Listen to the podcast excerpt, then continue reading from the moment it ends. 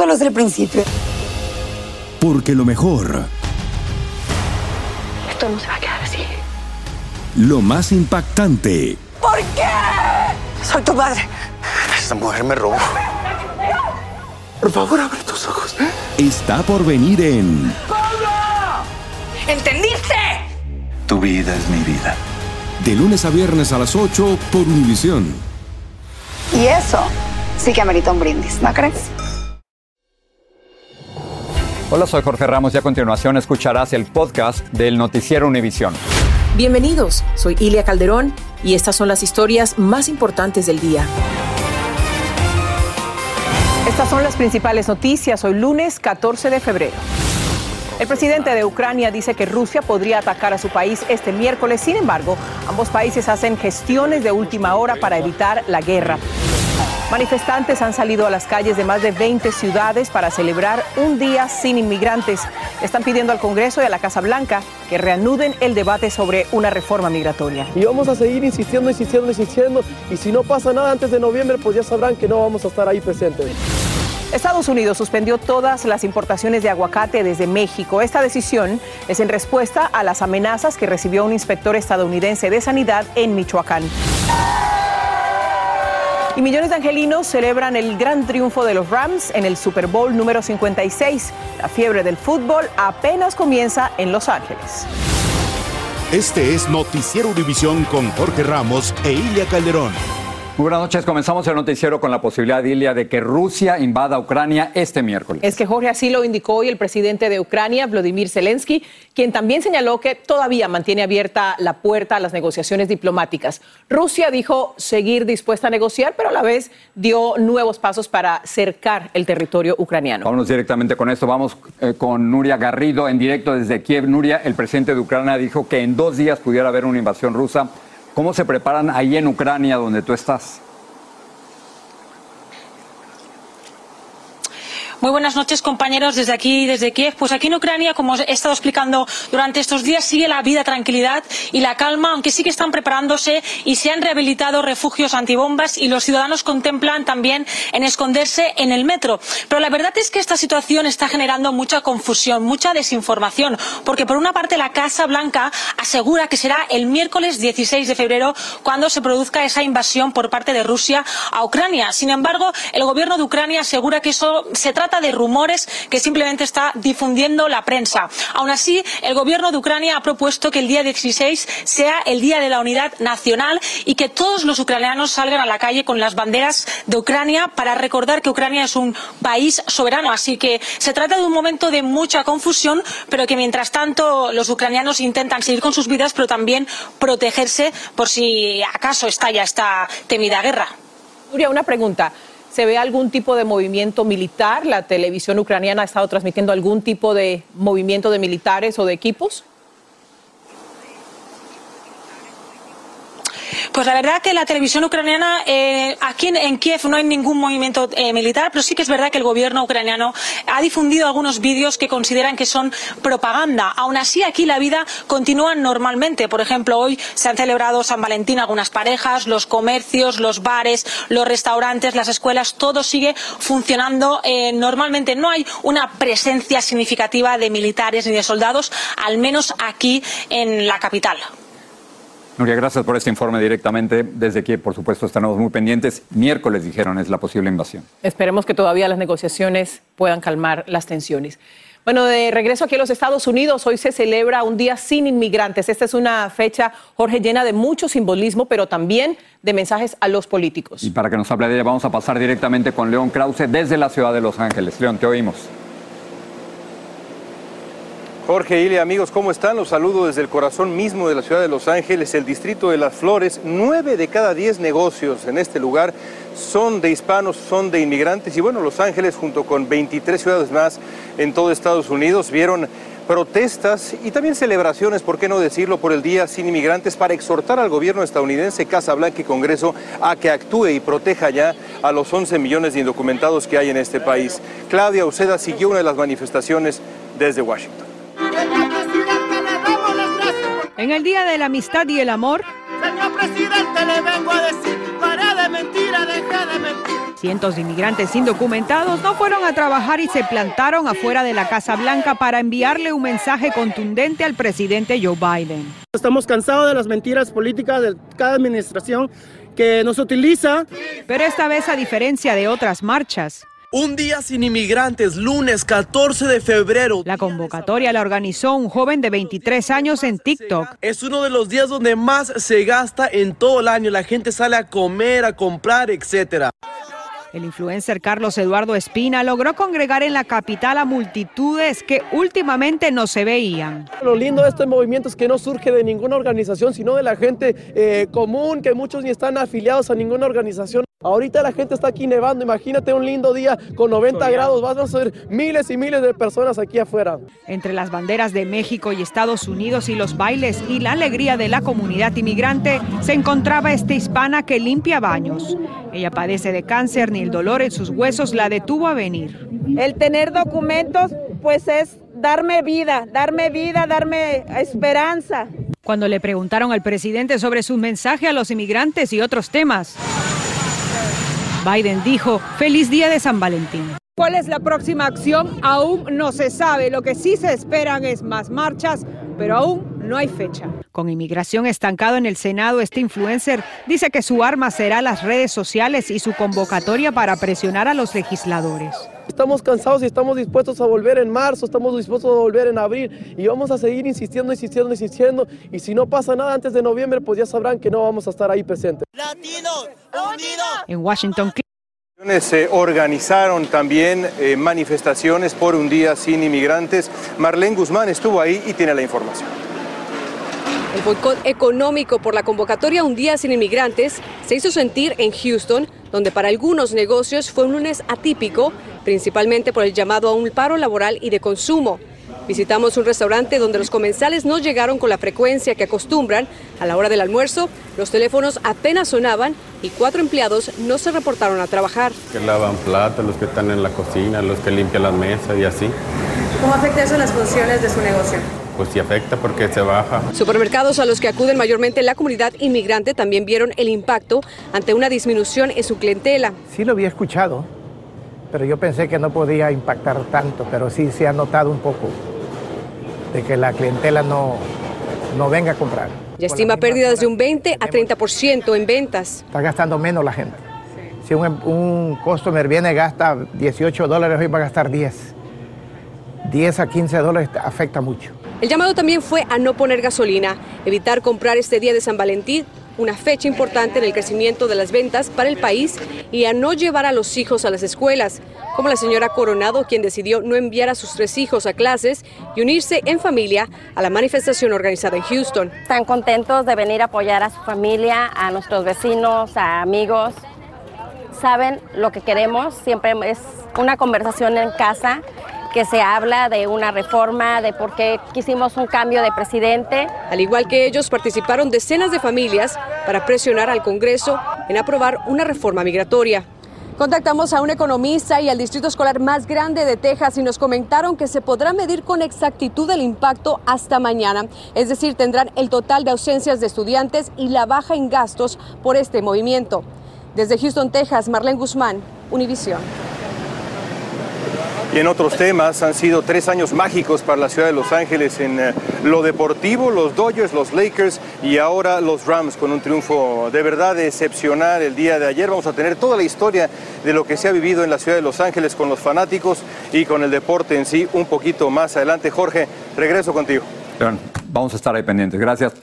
Vamos a México. La Sociedad Interamericana de Prensa le pidió al presidente mexicano suspender sus ataques al periodista Carlos Loret de Mola porque incitan la violencia en contra de la prensa. Eso dijeron. Esto ocurrió después de que el hijo mayor del presidente y su esposa respondieron a los señalamientos de que pudieran haber incurrido en conflicto de intereses. Ambos vivieron el año pasado en una casa en Houston, propiedad de un ejecutivo de una empresa contratista de Pemex.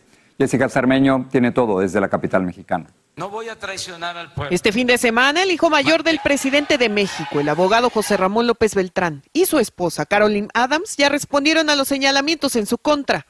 En un comunicado, López Beltrán aseguró que desde 2020 es asesor legal de desarrollo y construcción para Cape Partners en Houston, una empresa que le proporcionó una visa de trabajo Yo soy un ciudadano privado y no tengo injerencia alguna en el gobierno de México. Mis ingresos provienen al 100% de mi trabajo en Houston. No hubo ni habrá conflicto de interés, sostiene. Esta mañana su padre, Andrés Manuel López Obrador, aclaró la relación de los dueños de esa empresa con su gobierno. Es una empresa de los hijos de Daniel Chávez que me ayuda como supervisor honorífico en el tren Maya, pero no cobra absolutamente nada. Pero no explicó por qué la página web de Cape Partners, compartida por su hijo en el comunicado, lleva en operación menos de un mes y las fotos se subieron el fin de semana. Abre la puerta de otro posible conflicto de interés. Por separado, Adams aseguró que para rentar la lujosa casa en la que vivieron ella y su esposo hasta el año pasado, y que es propiedad de un alto ejecutivo de Baker Hughes, una empresa contratista de petróleos mexicanos, utilizó un agente inmobiliario y para comprobar que no conocía al dueño del inmueble compartió fotografías de la conversación que tuvo con el agente. Según el diario Reforma, Pemex ha multiplicado por cinco el monto de su contrato con Baker Hughes durante el gobierno de López Obrador. El asunto es golpear las respuestas aparecen después de que el gobernante diera a conocer una tabla con el supuesto salario de Carlos Loret de Mola, uno de los periodistas que presentó el reportaje, que descubrió que el hijo mayor del gobernante y su esposa utilizaron la casa del Ejecutivo en Texas. Lo que generó una campaña de críticas hacia el presidente en las redes sociales por revelar información personal de un particular, lo que prohíben las leyes mexicanas. En la Ciudad de México, Jessica Cermeño, Univisión. En breve, soldados de la Guardia Nacional dan clases como maestros sustitutos en Nuevo México ante la escasez de profesores. Veremos qué razones de seguridad llevan a Estados Unidos a suspender las importaciones de aguacates mexicanos. Y regresamos a Los Ángeles, donde la ciudadanía desborda de orgullo porque el supertazón se quedó en casa.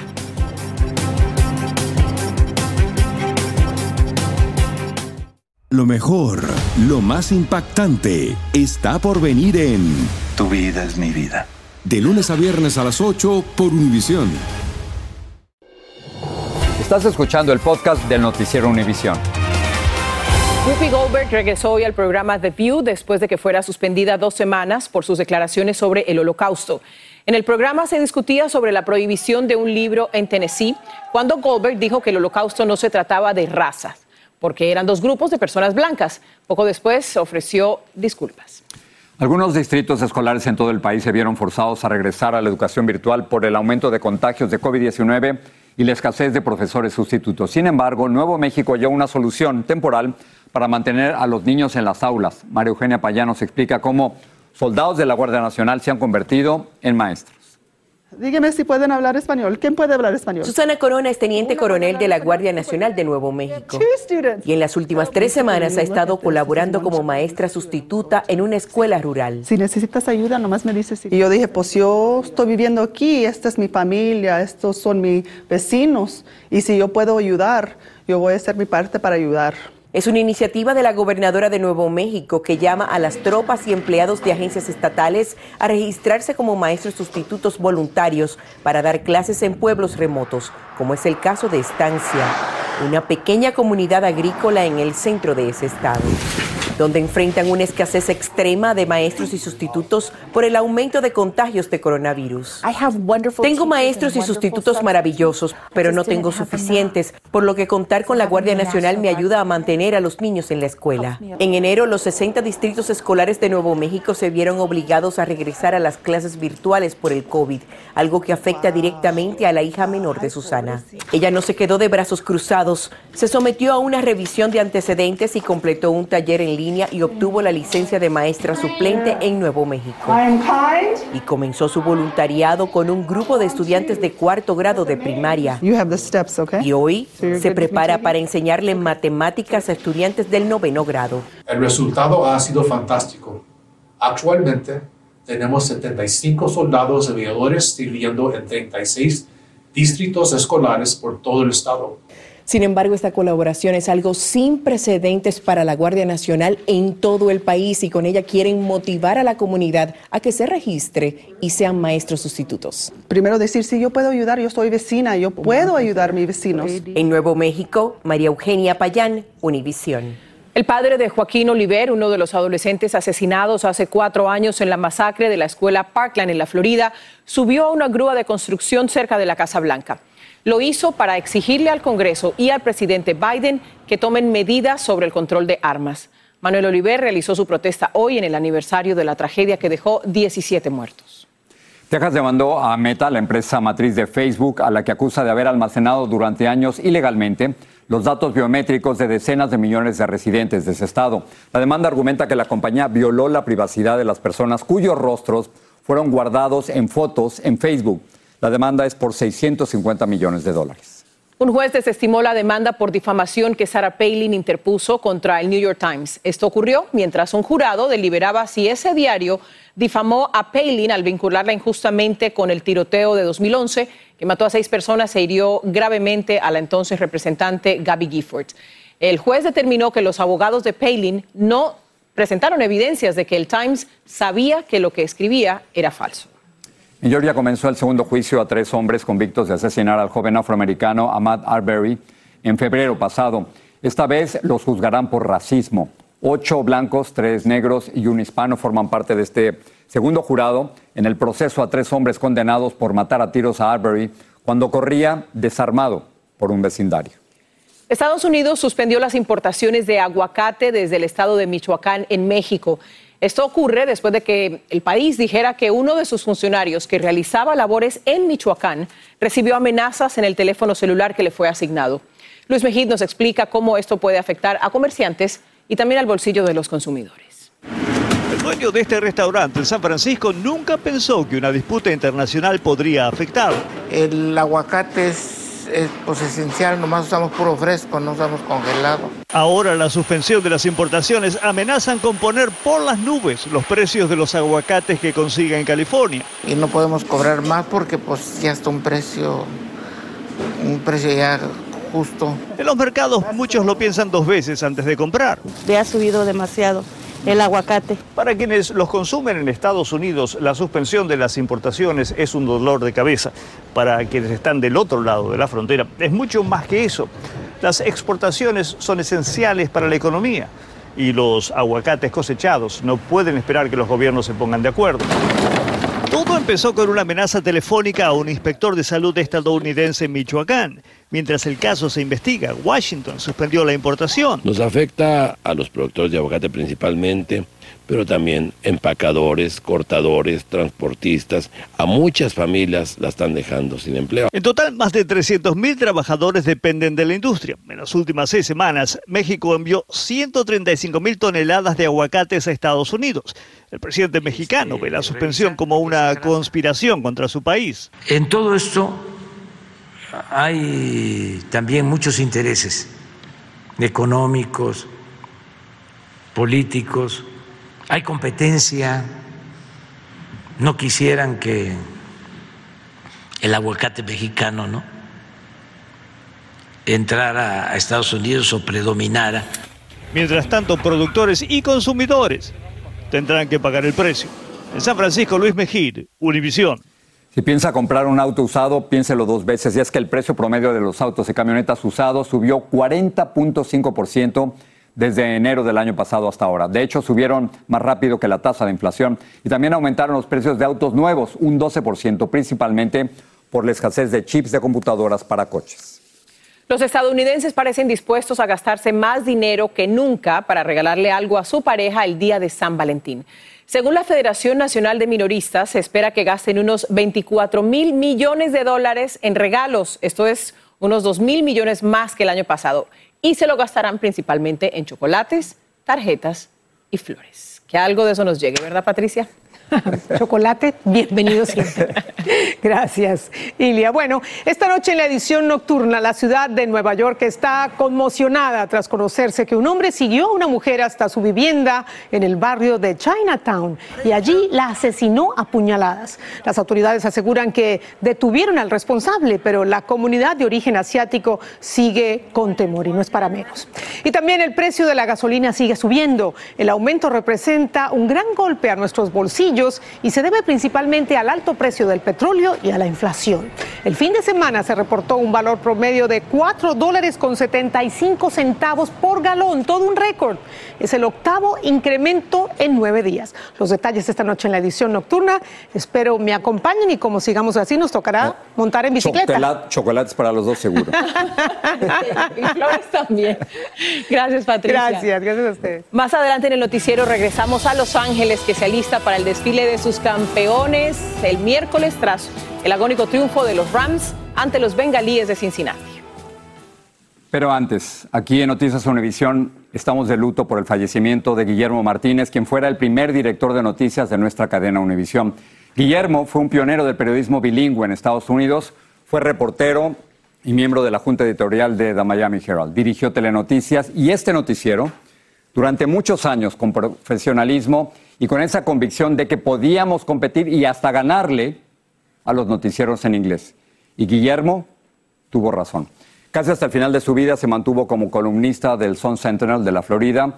Es una pérdida, por supuesto, para nuestro compañero Guillermo Martínez, su hijo, para su esposa Ana María, para su hija Ana y para todos los que lo conocimos, lo respetamos y lo quisimos. Sigue este podcast en las redes sociales de Univision Noticias y déjanos tus comentarios. Bueno, Los Ángeles Cilia, por supuesto, va a honrar a los campeones del Super Bowl, los carneros, con un desfile este mismo miércoles. Pero en realidad la ciudad no ha parado de festejar desde anoche. Vamos a regresar con León, quien sigue siendo obviamente testigo de las celebraciones. León. A lo largo, Ilia, de este 14 de febrero se han vendido aquí miles y miles de rosas rojas, pero también dos colores, por lo menos uno de ellos inesperado, amarillo y azul por los Rams. De verdad, el triunfo de ayer fue extraordinario y la ciudad está de fiesta, como nos va a contar Jaime García. Los Carneros de Los Ángeles cumplieron la misión y en un partido memorable ganaron el Super Bowl 56, logrando remontar el marcador en los últimos dos minutos de un apretado encuentro en el que derrotaron por 23 a 20 a los bengalíes de Cincinnati, conquistando el preciado trofeo Vince Lombardi. Totalmente entra a la lista de los más disputados de un Super Bowl, realmente porque el protagonismo fue distinto con los cambios de marcador, de pronto los Bengals, de pronto los Rams iban ganando. Millones de angelinos festejaron el triunfo de los carneros, que hace seis años volvieron a restablecerse en Los Ángeles. Nos vino a animar hasta, yo creo que todos nos olvidamos ayer de la pandemia, porque estábamos encantados viendo el game. A muchos nervios como que este, probablemente no va a pasar, pero pasó. Anoche la celebración se extendió a algunas calles del centro de Los Ángeles, donde la policía tuvo que ordenar a los participantes que se dispersaran, luego de que algunos vándalos realizaran destrozos, pero no hubo arrestos. En los libros de historia deportiva se muestra que hay 10 ciudades que han ganado múltiples títulos en un mismo año, pero Los Ángeles se convierte la primera en ganarlos en tres de los deportes con más seguidores. Lakers, Dodgers y ahora los Rams sin duda están en un estatuto muy especial. Estamos muy contentos porque pues ganaron los Rams. Hoy la fiebre continuaba, por lo que muchas personas acudieron a comprar un recuerdo del triunfo del equipo de casa y con otro pretexto adicional. Se la compré de San Valentín para mi esposo. Para mi nieto que tiene 14 años, pero como hoy es día de San Valentín, esto le voy a dar de regalo. En Los Ángeles, Jaime García, Univisión. Y lo emocionante para esta gran ciudad de Los Ángeles es que los triunfos de los Dodgers y los Lakers no, no, no pudieron festejarse como, como se debe, con un desfile, porque evidentemente era tiempo de pandemia, pero ahora los Rams sí tendrán su desfile, así que se espera que la ciudad festeje por partida triple. Se lo merece Los Ángeles. Tres años mágicos para el deporte en esta ciudad. Regreso con ustedes. León, muchísimas gracias. Y es un regreso de alguna forma a esa cierta normalidad a pesar de todo, ¿no? Oye, y van a, celebrar con mariachi de los Rams. Tienen su propio mariachi, así que imagínate la celebración. Los Ángeles Rams se lo merecen. Felicidades. Felicidades, buenas noches. Gracias. Noticiero Univisión, siempre a tu lado.